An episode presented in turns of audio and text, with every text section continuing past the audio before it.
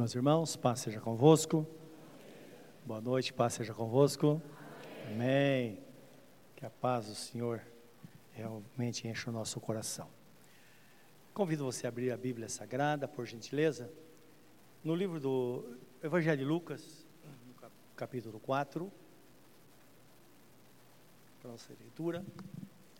Vamos ler do versículo 14 a 21, porém antes vamos orar. Pedir que Deus nos abençoe que a palavra venha trazer alimento à nossa alma, né? nos fortalecer, nos dar direção. E aclaramos aqui para receber bênçãos de Deus para a nossa vida. Está escrito que Deus, Ele não sonega benção alguma àqueles que o buscam. Isso é, Ele não diz não. Ele está pronto para abençoar. Amém, meus irmãos? Vamos falar com Ele.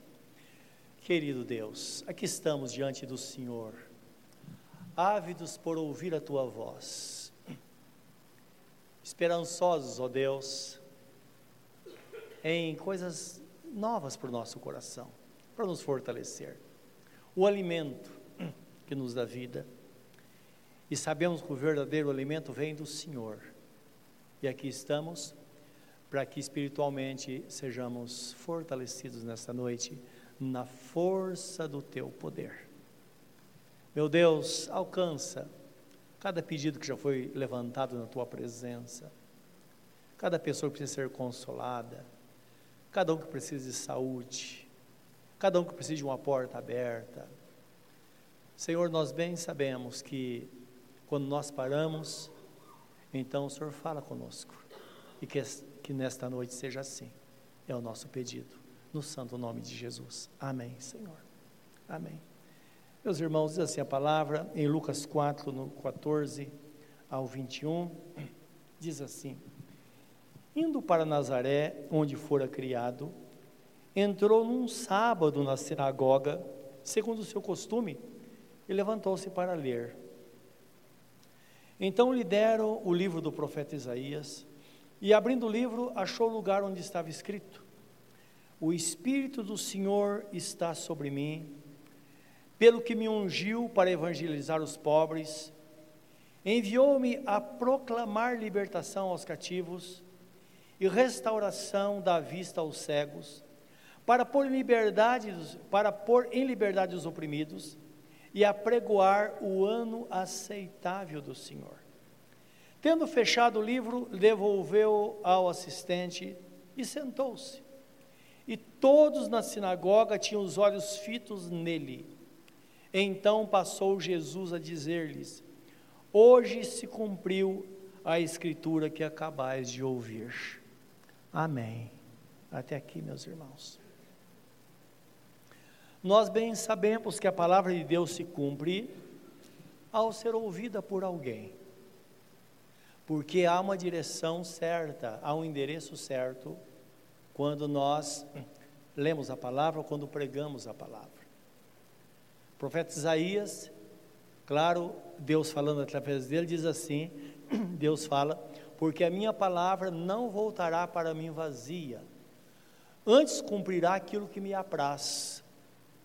Então há um objetivo, há um desígnio da parte de Deus a alcançar no nosso alcançar na nossa vida. Então ele dá a palavra.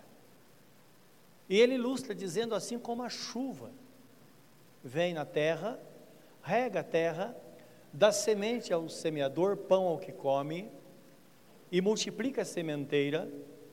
Desta forma é a minha palavra, diz Deus.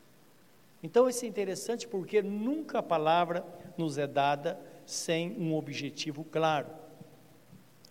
O texto fala que Jesus ele visitava a sinagoga em Nazaré, diz o versículo 16. E chegando lá, ele era costume que o visitante lesse a Torá, que era o Velho Testamento, e entregaram a Jesus. É um hábito. Me parece que é um hábito até hoje entre os judeus, não é? Quando nós viajamos, temos uma cidadezinha chamada Girona, é, no, na Espanha, no lado catalão, né, da Espanha, perto de Barcelona. E nós andamos por cidade. A cidade tinha, da, foi fundada, acho que em 1800, me parece, ou no ano 800. Então, muito antiga. E visitamos museus e de repente nos deparamos com uma sinagoga. E nós entramos e lá tinha um assistente. E esse rapaz, ele se engraçou com a gente. E passamos horas lá com ele. E ele, ele revirou toda a sinagoga, mostrou cada detalhe, não é para nós. E o vô dele foi rabino nessa sinagoga. Então, contando toda a história. E aproveitando, não é? É claro, eu comecei, eu e o pastor Luciano começamos a, a falar sobre o Velho Testamento e descobrimos muita coisa sobre os hábitos, sobre os costumes deles, não é? E pediu para ele, falou que se ele quisesse tirar foto de tudo, nós tiramos, da Torá, que é uma Torá que, que, ele, que é o Velho Testamento, que é um rolo, na verdade, não é? Muito sagrado, que é lido na sinagoga.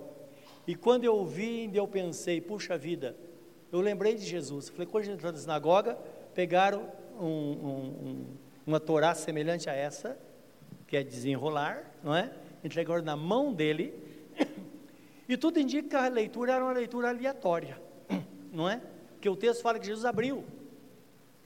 E justamente no livro do profeta, profeta Isaías, capítulo 61, onde tinha uma profecia sobre Jesus, uma palavra profética sobre Jesus. Não é? E é interessante que é, aquela palavra mostrava exatamente a missão de Jesus, como ele viria ao mundo, o que ele iria fazer aqui. Não é? Então foi por isso que depois ele fechando a palavra, falou, olha, está se cumprindo agora nos vossos ouvidos. E foi algo assim extraordinário que nós vemos, o profeta Isaías fala lá, e agora se cumpre na vida de Jesus. Então Jesus começa a dizer no texto que nós vemos, não é?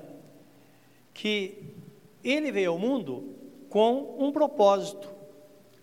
Que na verdade o propósito era alcançar, o propósito primordial era a salvação da humanidade. Mas ele dá abertura mostrando primeiro quem ele é, o que está acontecendo ali. Então ele fala no versículo 18, ele começa dizendo: O Espírito do Senhor está sobre mim, o Espírito do Senhor Jeová está sobre mim, porque ele me ungiu. Primeira coisa. Então Jesus ele está proclamando a humanidade dele. É muito interessante que ele não está se revelando como Deus Todo-Poderoso, mas sim como Deus que se encarnou. E aqui na terra ele ia usar 100% da sua natureza humana e não a sua natureza divina ou a sua divindade. Eu creio que é a propósito. Porque imagina se não fosse assim, é, se a gente estivesse enfrentando uma situação muito difícil, e a gente dissesse, olha, mas Jesus passou por isso, a gente vai dizer, mas também, claro, ele era Deus, não é? Não, ele passou como homem. Por isso que o apóstolo Paulo, escrevendo sobre esse assunto, ele diz que Jesus em tudo foi tentado, porém sem pecado. E porque ele foi tentado e venceu todas as tentações, então ele pode muito bem socorrer aqueles que em fraqueza se achegam a ele. Não é? E o texto fala em Hebreus capítulo 4, versículo 12 a 16, que ele ah, apresenta Jesus como o sumo sacerdote que se compadece da fraqueza humana. Isso é maravilhoso, não é? Então, tudo facilitando esse entendimento, ou melhor, esse entendimento, facilita a nós a, na oração. E quando nós nos colocamos diante do Senhor, nós podemos ter uma visão de um Deus, conforme nós ouvimos no domingo, que está distante de nós, um Deus que está pronto para punir, um Deus austero. Ou então nós podemos ter a ideia de um Deus compassivo, um Deus com o coração cheio de amor, um Deus que de fato quer se relacionar conosco. Mas por que não acontecia isso antes? Porque a santidade de Deus o mantinha longe do homem. O, o é, é, Moisés diz, Deus fala para Moisés, quando Moisés diz, Senhor, eu quero ver o seu rosto, ele diz, você não pode ver, se você ver o meu rosto, você vai morrer. Porque existe, existe uma barreira, e existe uma barreira muito grande entre a santidade de Deus e a condição do homem. Mas agora, Jesus vindo, o Espírito Santo habitando em nós, nós vemos que nós podemos ter esta comunhão, não de ver a sua face, mas podemos ter comunhão de, com Deus, porque o Espírito Santo, que é a essência do próprio Deus, habita em nós. Então nós temos essa relação, e conhecendo Jesus, nós então descobrimos de fato como Ele é. Livro de Mateus 7, versículo 7 a 11. Então o texto, o texto começa dizendo que aquele que pede, recebe. O que busca, encontra. 7.1, né? O que busca, encontra. E aquele que bate, lhe será aberto. E qual o pai que, se o filho pedir pão, lhe dará uma serpente? Ou, ou lhe, dará uma, ou lhe dará pedra? Ou se pedir peixe, lhe dará uma serpente? Ninguém faria isso. Ele diz: Ora, se vós que sois maus, sabeis dar boas coisas aos seus filhos, isto é, se nós somos maus, não teremos coragem de dar para o nosso filho algo ruim, imagine o próprio Deus. Então isso nos aproxima, nos mostra realmente quem é Deus. Então nós precisamos chegar a Ele. Eu creio que Jesus nos ensina a orar exatamente por isso. Ele fala: quando orares, entra no teu quarto, fecha a porta, fala com o teu pai que está em secreto, e teu pai que te ouve em secreto te abençoará. E o mesmo texto mexe com a nossa, nossa autoestima, porque às vezes nós dizemos, puxa vida, mas Deus, mesmo se Deus não vai me ouvir, quem sou eu? Então Jesus diz assim: olha, capítulo 6 de Mateus, estou citando, diz assim: olha, os olhos são a lâmpada do corpo. Se os teus olhos forem maus, todo o teu corpo será tenebroso, ou é, será tenebroso. Mas se os olhos forem bons, todo o teu corpo terá luz. Ora, ele está dizendo: olha, olha para você. Se você não olhar com bons olhos, você também não vai crer que o Pai te vê com bons olhos. Dá para entender isso? E quando ele fala no quarto, fecha a porta, ele está falando de ousadia. Quando nós fechamos a porta e falamos com o nosso Pai, sem colocar qualquer empecilho. Ali, quando está sentado na presença de Deus, ali com a porta fechada, ou ajoelhado falando com Deus, você não vai ficar chorando e falando, Senhor, eu sou o mais miserável dentre os homens, eu sou isso, aquilo. Ele vai falar para você, filho, levanta a cabeça, eu não quero ouvir isso agora. Porque se nós estamos em Cristo, nós somos filhos. Se somos filhos, somos herdeiros de Deus, co-herdeiros com Cristo se com ele padecermos, para que com ele também sejamos glorificados. Então percebam que Jesus nos aproxima do Pai, mas para nos aproximarmos de Deus, nós precisamos entender que nós estamos nele. Nossos pecados foram perdoados porque nós estamos em Cristo e por isso nós temos acesso livre ao Pai. Lembra do véu do templo que se rasgou? Foi para isso, abrindo acesso para o Santo dos Santos, onde está o trono de Deus. Então isso é importante, não é? Em seguida ele fala, além, ou melhor, o Espírito Santo estando sobre ele, ele diz o propósito: eu vim para evangelizar os pobres e curar os quebrantados de coração. Então ele veio para fazer, ele veio para curar, ele veio para evangelizar os pobres, não é?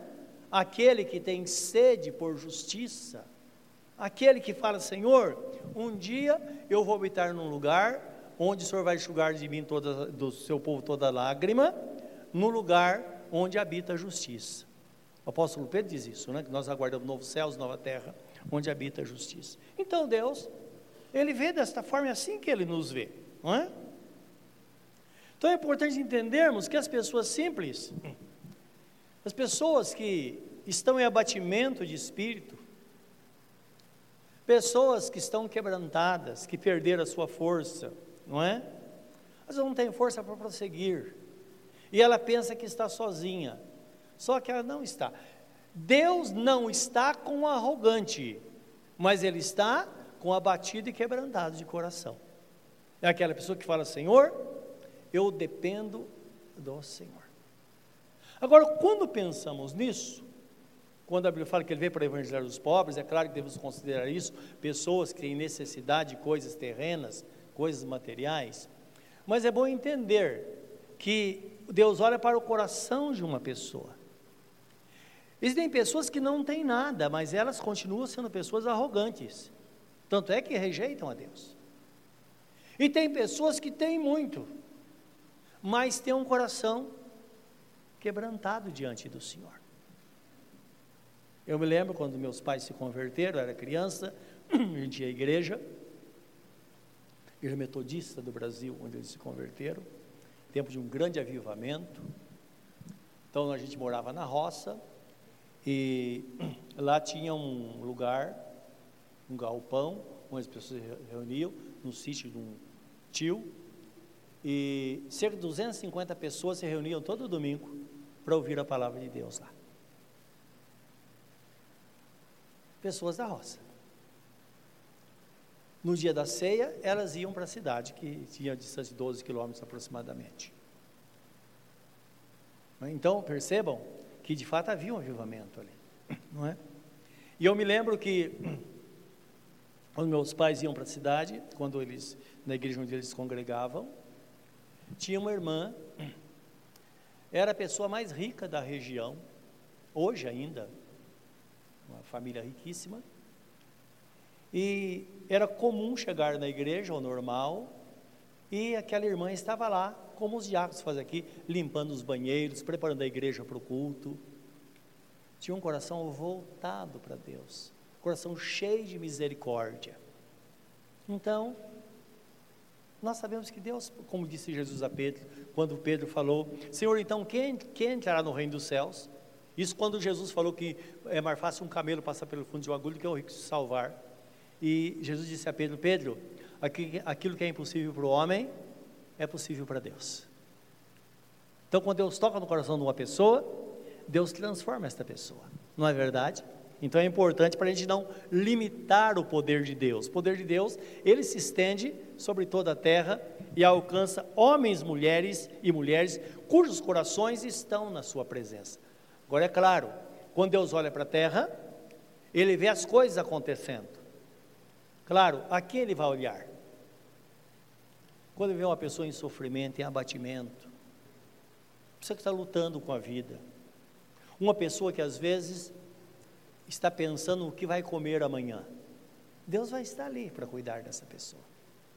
Eu queria ler um texto que está no livro do, do profeta Isaías, Isaías 57, 15. Então, o nosso Deus, olha a palavra dele, o que ele diz ao povo de Israel. Então é uma verdade importante.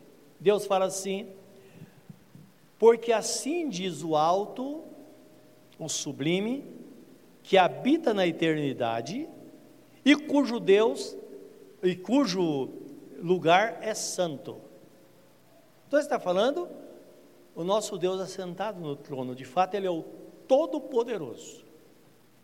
Ele diz assim: num alto e santo lugar habito, e também habito com o contrito e abatido de espírito, para vivificar o espírito dos abatidos, para dar vida àquele que está abatido, e para dar vida ao coração contrito, ou então e para vivificar o coração dos contritos.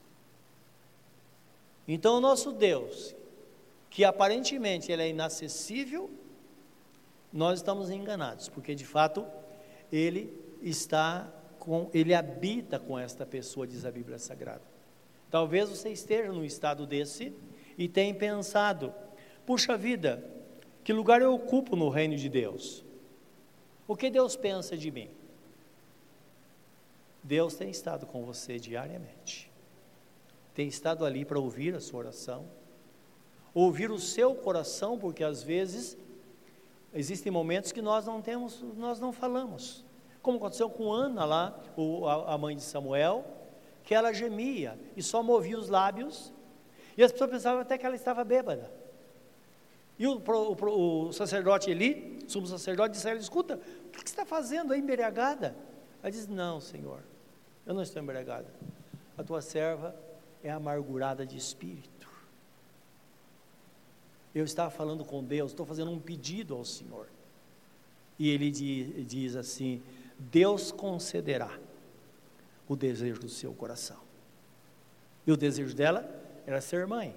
E foi mãe do grande profeta Samuel, um dos maiores da Bíblia Sagrada, não é? Então, é assim que Deus faz, Ele está presente para abençoar, não é? Para nos alcançar. Jesus diz ainda: Ele veio também para dar vista aos cegos e pôr em liberdade os cativos. Nós sabemos que para uma pessoa se libertar, ela precisa ter os olhos abertos para a verdade, só assim ela vai se libertar, não é? Porque só a verdade de fato liberta. E quando se fala da, da, da verdade, que traz a verdadeira libertação, está falando da palavra de Deus. Quando nós conhecemos a palavra, ela traz libertação. Ela traz. Ela traz mudança. A pessoa se sente livre, não é? Então Jesus, na sua oração sacerdotal, no capítulo é, eh, 17 de João, ele ora dizendo, ele diz, Pai, numa parte da oração, diz, Pai, santifica-os na verdade, a tua palavra é a verdade. E é interessante porque, mesmo que a gente busque dia e noite, e a busca de que a nossa vida seja melhor espiritualmente, nosso comportamento seja melhor, isso só vai acontecer se nós buscarmos na palavra. Tanto é, quanto mais nós lemos a palavra, quando nós, nós buscamos a palavra, lembra, não é só para conhecimento, a verdade traz libertação. E é isso que Jesus falou, ele veio para isso. E uma vez tendo libertação, nossos olhos espirituais vão ser abertos. Os olhos são abertos. E nós sabemos que hoje muitas pessoas, decorrer da história, não hoje, decorrer da história, muitos homens que eram sábios, segundo a sabedoria humana, e alguns deles leram a Bíblia para contestá-la e acabaram se convertendo. Quantas pessoas fazem isso? Conheci um homem, hoje ele está bem velhinho, é um pastor, e eu me lembro quando eu batizei, ele e a esposa, e ele me contou uma história interessante. Ele era dono de uma, uma casa de, de, consultas lá aos demônios, em Santos. Inclusive, grandes políticos é, participavam lá, iam lá à procura de orientação, não é? E tudo estava acontecendo dentro daquilo que ele estabeleceu para a vida dele. E segundo o que ele me disse, ele disse: Olha, por um lado eu tinha consciência que muita coisa ali não estava certa, mas eu tinha uma Bíblia, e eu lia a Bíblia, e o que eu fazia, eu fazia para ajudar as pessoas, mas era dominado por um espírito maligno. E ele disse que um dia estava lendo a Bíblia, e ele foi impulsionado e ligou a televisão, viu um programa de televisão. E ele falou: Puxa vida, isso que eu leio na Bíblia que está acontecendo. E ele começou a pensar, pensar na palavra, e ter mais interesse em buscar na Bíblia, e continuou no seu trabalho. Um dia ele chega para trabalhar, e uma pessoa que estava possuída por um espírito maligno chegou para ele, entenda uma coisa, ele era o maioral daquele lugar. Chegou para ele e disse: Olha, você está fora, porque você já virou a bandeira. Você já passou para o outro lado. Como? Passei. Está dizendo que eu sou crente? Você já é. Ele nem tinha entregado a vida para Jesus, mas na leitura da palavra, algo foi acontecendo dentro dele, alguma coisa foi mudando, não é? O que aconteceu? Nunca mais aquele demônio que entrava nele conseguiu entrar. Ele largou tudo e veio para Ferraz e Vasconcelos. Eu me lembro quando eu batizei, foi uma, um homem, foi de fato transformado pelo Senhor, já é um pregador da palavra né, do Senhor. É o que Deus faz. Então é interessante porque isso mostra a nós de fato o poder da palavra, não é? Porque nós temos contato diário com ela, não, nós não percebemos. Mas lembra, onde for maior a escuridão, mesmo que a luz seja muito fraca, ela vai iluminar. É por isso que Deus alcança pessoas e sempre alcançou em todos os lugares pessoas que não tinham intenção de estar na presença de Deus e foram alcançadas por Deus por causa disso, porque simplesmente, por uma curiosidade, teve contato com a palavra e o Espírito Santo veio e começou então uma obra redentora de transformação na vida desta pessoa. Queria que os irmãos lessem comigo um texto que fala sobre a verdade em João 8, 31 a 36. Que Jesus está falando com seus discípulos que, e mostra que de fato ele veio para libertar. Mas a libertação vem de fato através da sua palavra, através da verdade. Então, João, um pouco à frente de Lucas, é, 8, 31 a 36.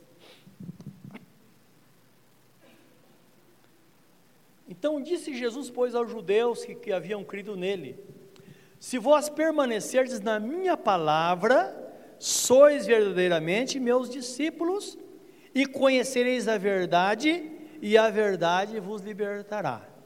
Só um parênteses aqui, precisamos entender que qualquer pessoa que espera ser discípulo do Senhor, ele precisa entender que é necessário ter uma relação com os ensinamentos de nosso Senhor Jesus Cristo. Como Jesus Cristo, certa vez, negue-se a si mesmo, ele disse: negue-se a si mesmo, tome a sua cruz e siga-me. Então, o discípulo, ele precisa ter essa disposição, entender que ele vai buscar do Senhor essa, esta revelação. Ele diz que essa revelação da palavra é que vai trazer a libertação. Em seguida, os judeus disseram a Jesus: Somos descendentes de Abraão e jamais somos escravos de alguém. Como diz tu, sereis livres?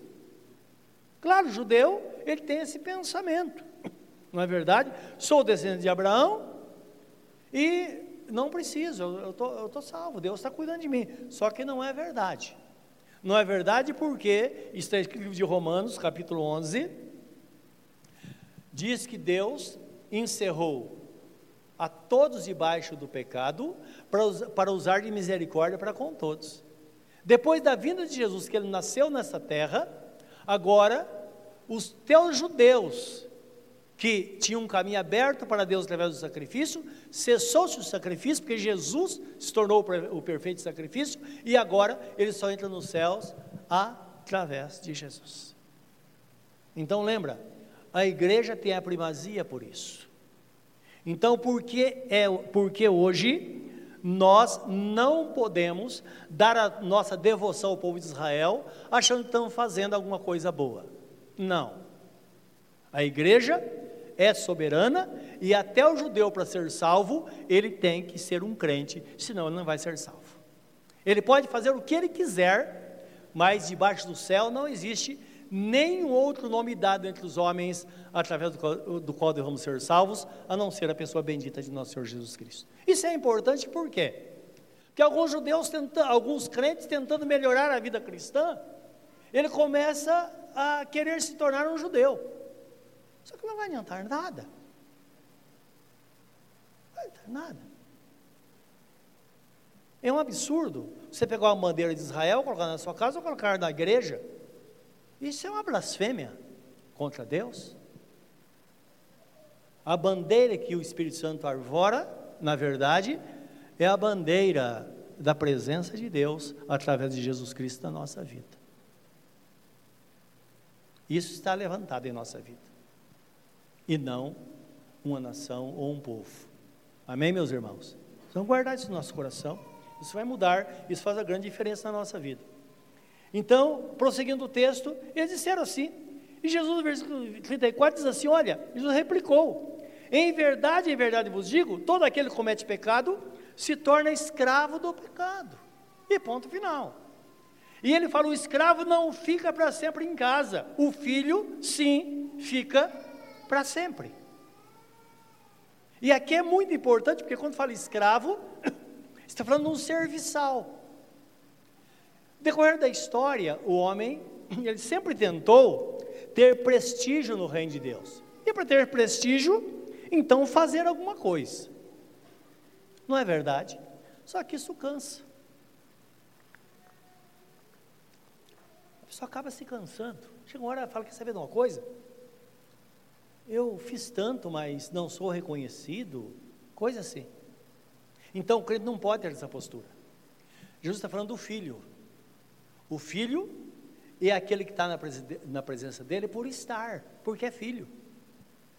Vocês não estão entendendo? Porque é filho. E como igreja precisamos aprender.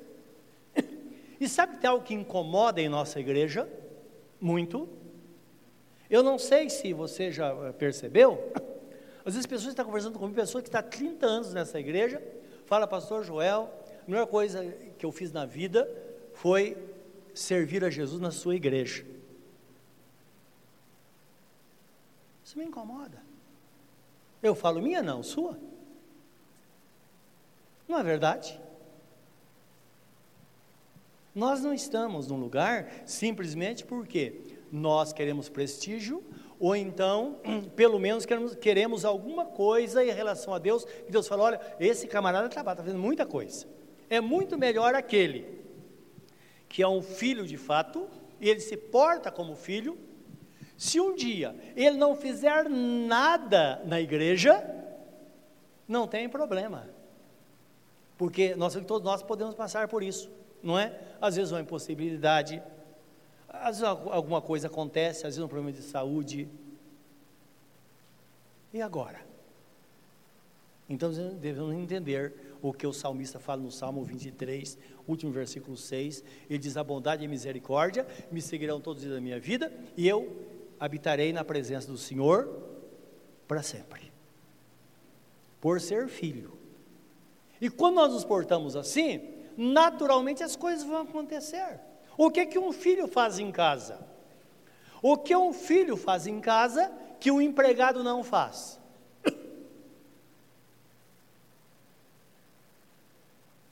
É por isso que a Bíblia Sagrada, quando fala da nossa posição como pessoas legitimamente adotadas por Deus, que nos coloca na posição de filho, ele diz que aquele que é legitimamente adotado, ele tem os mesmos direitos que o filho legítimo. Por isso que o texto fala que nós reinamos com Jesus, nós sofremos com Ele, mas nós temos é, esta relação, Jesus é posto como irmão mais velho. Está escrito no livro de Romanos, capítulo 8, versículo 29, que aprove a Deus por Jesus como primogênito entre muitos irmãos. Isto é, ele é o nosso irmão mais velho. Nós somos os demais. Falando da liberdade não é? O que um empregado não faz. Então, quando a Bíblia fala que Deus é chamado de Abba Pai, Paizinho amado, lá no livro de Romanos, capítulo 8, era um termo que um escravo jamais poderia se dirigir ao pai de família desta forma. Dá para entender? Mesmo aquele que recebeu a liberdade pelo ano sabático, ou então pelo ano do jubileu, que todo escravo recebia libertação. Ele tinha a opção de ir embora ou ficar com a família. Então tinha escravo que vivia na vida familiar, que a escravatura lá é diferente da escravatura que teve no Brasil, que as pessoas morriam e faziam tanta coisa. Não, era diferente. Acontecia daquele escravo se apegar à família. O filho dele foi criado junto com os filhos do patrão. E nessa hora ele dizia: Olha, eu não quero ir embora. Eu quero continuar aqui.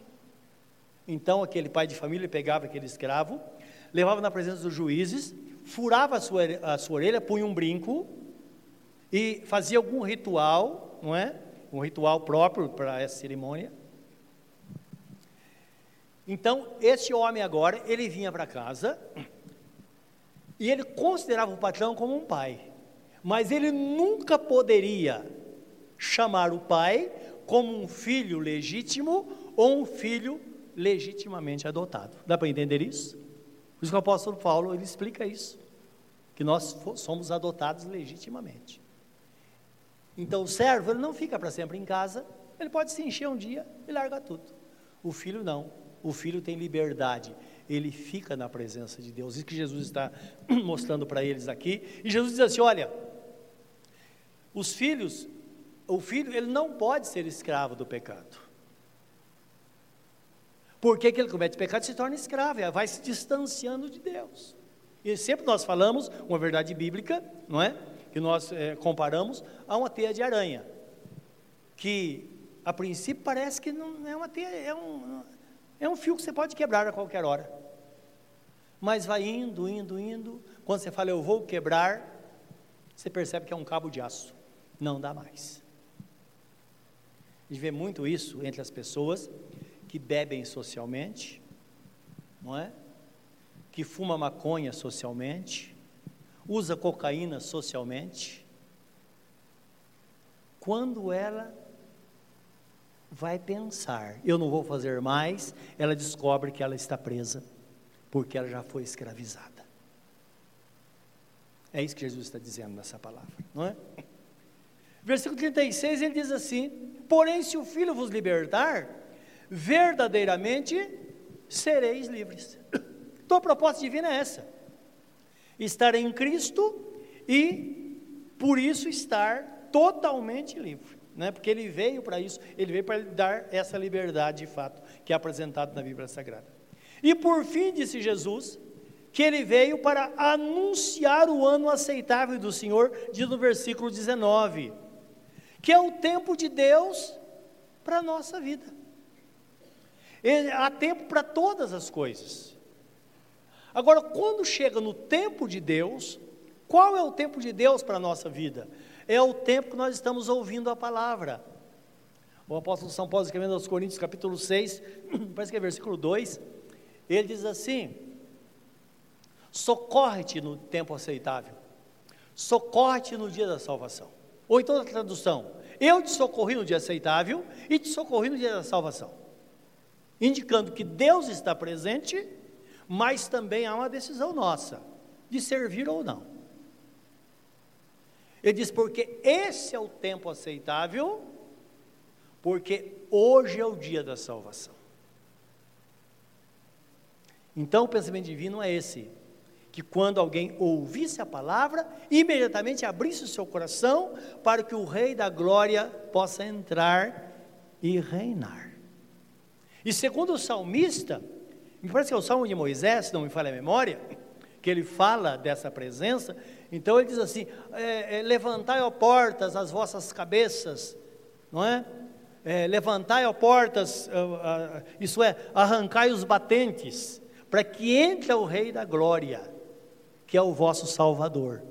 Então ele está falando da grandeza de Jesus quando ele entra na vida de uma pessoa. Ele é o grande, imaginem, o Deus Todo-Poderoso habitando em nós. O apóstolo São Paulo exclama certa vez dizendo: a excelência do poder de Deus foi depositada em vaso de barro, para que a glória seja dele e não nossa.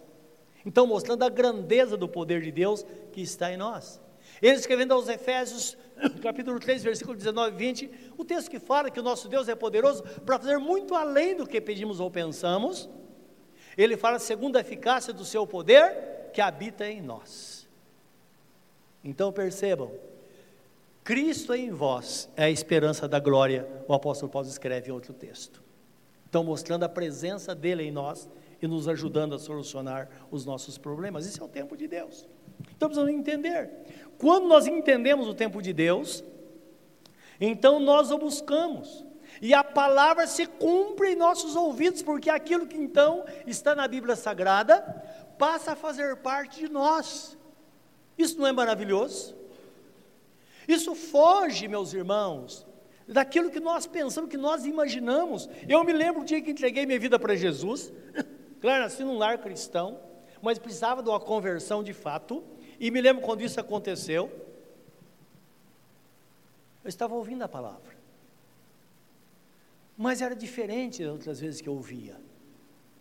Eu percebi que aquele era o dia que Deus estava dizendo: olha, é hoje ou nunca mais.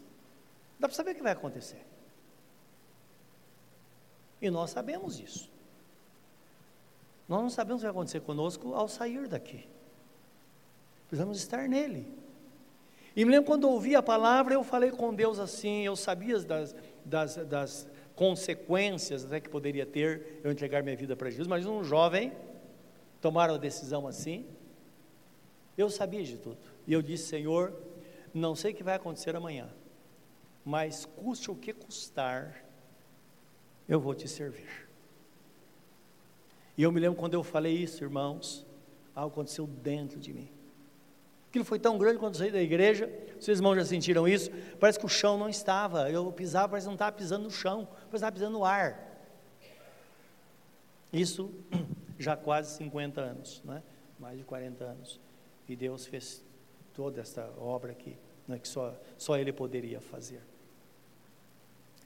Vamos entender, meus irmãos, que Jesus é a verdade que liberta. E Ele está presente para trazer refrigério à nossa alma. Lembra que Ele diz: Vinde a mim, vós que estáis cansados e oprimidos, e eu vos aliviarei. Então Ele quer dar alívio. Ele quer trazer mudança. E nós sabemos que existem pessoas que conhecem isso de uma forma superficial, mas quando nós, com toda sinceridade, vamos nos colocar no lugar daquela pessoa com quem Deus habita. Eu habito com abatido e contrito de coração para restaurar a sua vida. Quando eu digo, Senhor, eu sou esta pessoa, faz algo em mim. Tenha certeza de que você não vai sair daqui como entrou porque certamente é o poder de Deus que vai fazer uma grande transformação. Ele quer fazer mudança, ele quer mudar o destino da nossa vida. Nós podemos experimentar coisas grandes, como está escrito, coisas grandes e firmes que nós não sabemos, mas para isso precisamos buscá-lo de fato, de todo o nosso coração. Em suma, nós podemos ser aquilo que nós desejamos ser, porque estamos diante daquele que pode todas as coisas e Jesus sempre dizia: Você quer? Você pode. Não é? Tudo é possível aquele que crê. Vamos pensar nesta palavra hoje, antes de nós recebermos a unção. Curva o seu semblante diante dele neste momento.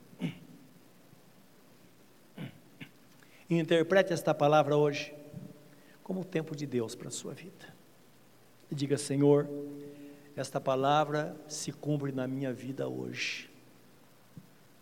Eu sou esta pessoa que precisa do Senhor. Eu tenho buscado, eu tenho clamado a Ti. E é o Senhor quem diz: clama a mim e eu te responderei, e te anunciarei coisas grandes e firmes que não sabes. Fala com Deus nesta hora. Coloque sua vida diante dEle. Ele veio para trazer libertação. Ele veio para curar os quebrantados de coração.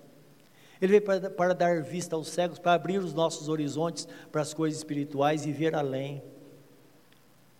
Esta pessoa é você, alvo das bênçãos, objeto das bênçãos de Deus. Ele busca nós, que aqui estamos na presença dEle.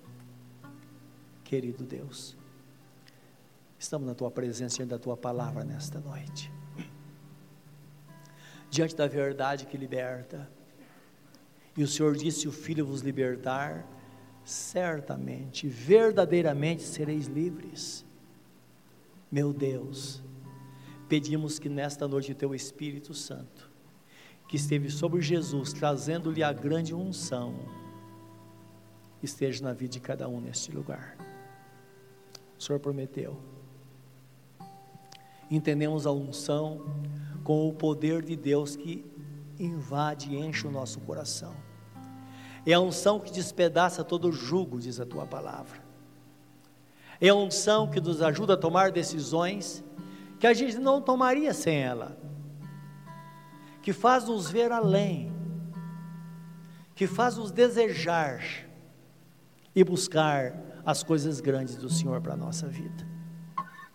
Ah, Senhor, contempla cada pessoa que está aqui nesta noite, a vida dela em particular. Contempla, ó Deus, a família desta pessoa. Aquela pessoa que está necessitada, precisa ser tocada pelo Senhor. Aquele que tem suplicado para que o Senhor o acompanhe até a sua casa. E o Senhor estará lá, porque a sua palavra será levada e a benção vai estar lá para libertar, para transformar. E que nesta noite, Senhor, haja libertação. Meu Deus, aquele filho que tem andado longe da tua presença, que vê este lugar nesta noite, veio à procura de alguma coisa. Senhor, enche esse coração. Às vezes nós estamos inquietos E o Senhor faz conosco o que fez com o profeta Jeremias, que o levou até a casa do oleiro para que lá pudesse falar com ele. Meu Deus, às vezes o Senhor nos faz parar. E é provável que pessoas tenham vindo aqui nesta noite a propósito do Senhor, para que o Senhor pudesse falar este coração e dar esta grande transformação. Faz isso hoje, nesta noite, Senhor, ao convite desta pessoa, em nome de nosso Senhor e Salvador Jesus Cristo. Amém, Senhor. Amém.